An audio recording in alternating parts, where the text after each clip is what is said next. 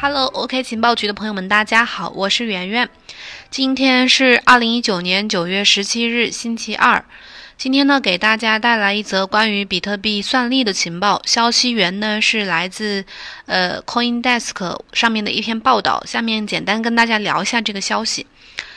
嗯，根据矿池 BTC 点 com 的数据，比特币近两周的平均哈希率，也就是算力，已经又跨过了一个门槛。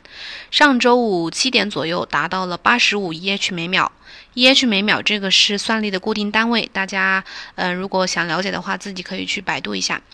与此同时呢，挖矿难度也调整，达到了将近十二 T 的新纪录。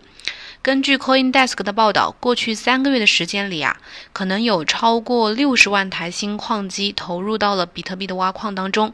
以至于最近比特币算力再创新高。根据数据显示，从六月十四日以来，比特币平均哈希率和挖矿难度呢，这两个数据已经都上涨了百分之六十左右。我们来做个推测，按照今年夏天新上线的一批 ASIC 矿机平均五十五 TH 每秒的算力来看，假设啊六月中旬以来增加的所有三十五 EH 每秒的算力都是来自这些新矿机，那么就意味着有超过五十万台新矿机已经连接到了比特币网络，并投入生产挖矿。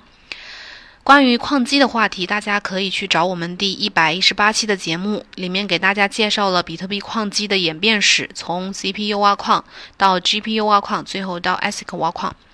我们回到主题，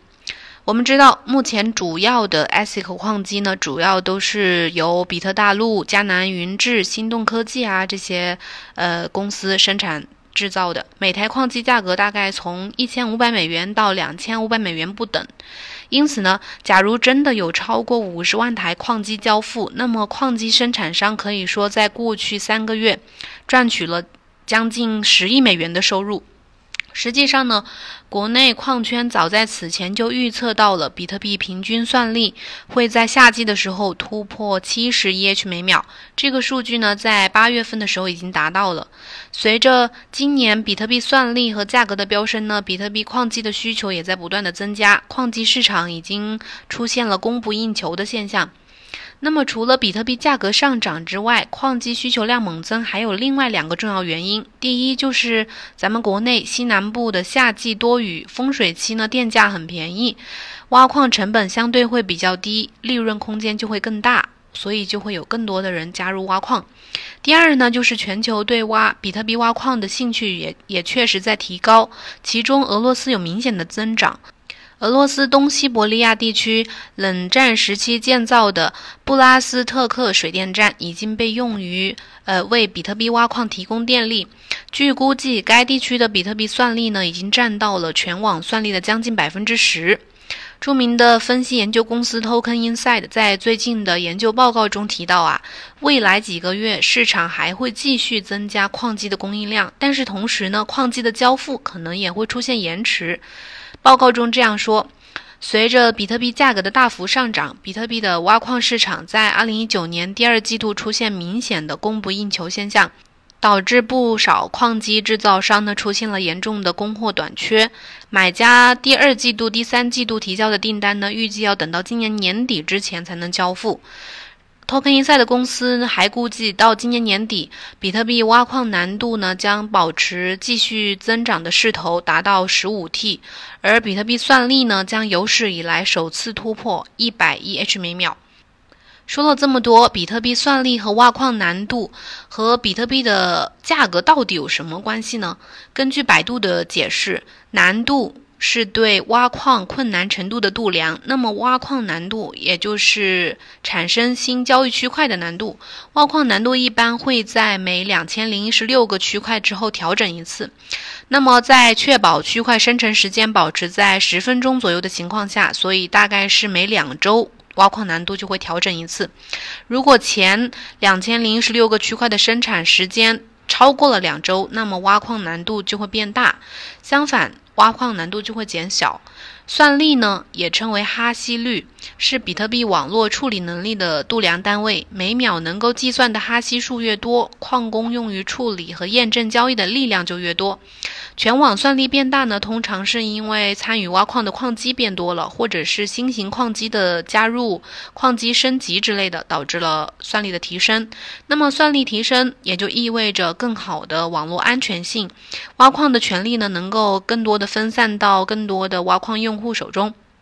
业内一直有这么一种说法。关于那个算力和比特币的价格，说算力的变化对比特币的走势具有非常重要的参考价值，甚至说算力是比特币价格的先行指标。那么，比特币算力和币价之间究竟存在什么关系呢？市场上有不同的观点。普遍分为两种，一种就是认为算力可以直接影响币价，一种就是认为算力对币价并没有决定性的影响。我们可以看到很多媒体报道或者是一些专家、业内的专家人士都认为猛增的算力呢，可以表示币价就要启动了。比如一位前华尔街交易员兼记者，最近在 Twitter 上面就针对算力大增发表了很多自己的看法。他曾经有一条推文，就是说比特币算力呢，可以看作是比特币价格的先行信号。在比特币算力突破九十 EH 每秒之后，比特币的价格可能会有新一轮的爆发。个人，他个人看向两万八千美金。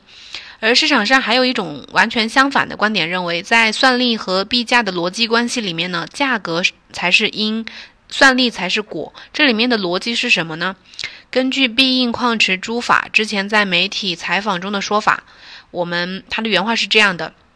比特币每天产出基本固定在两千枚左右，那么币价就决定了每天全网的法币产出，进而每天的法币产出决定了全网能承载的矿机总价值。越高的币价能承载越多的矿机，每天的产出呢会平均分配给所有的矿机，用来交电费，抵消矿机的成本。所以币价和算力真正的相关关系，并不是算力高币价涨，而是价格涨算力才高。我个人是认同第二种观点的，就是刚刚朱法说的这个，因为算力和币价有一定的相关性，但是更多的是算力受到币价的影响，呈现出来相应的结果。就像一八年底到一九年初那段时间，比特币相继跌破五千、四千美金关口，算力也骤降，因为大家没有挖矿的动力啊，因为很多矿机也因为活不下去被淘汰。那个时候算力也持续低迷了很长时间，但是那是根据币价。反映出来的结果，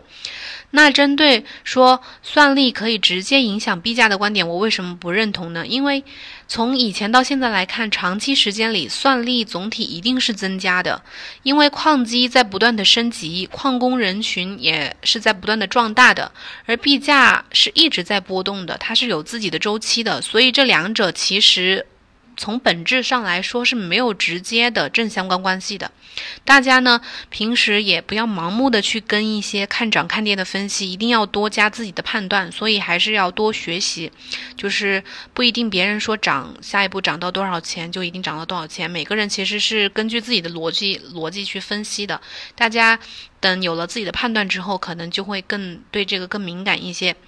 好了，今天的内容就分享到这里。大家，嗯，可以围绕今天的话题——比特币算力、比特币价格来尽情表达自己的看法，在我们的音频下面留言，让别人看到你不一样的观点。大家也可以进行讨论。那如果还有什么别的感兴趣的话题，大家可以加我的微信：h u y a l u 零八。私信交流，感谢大家的收听，我是圆圆，这里是 OK 情报局，咱们下期再见，老朋友们记得晚上来粉丝群互动哦。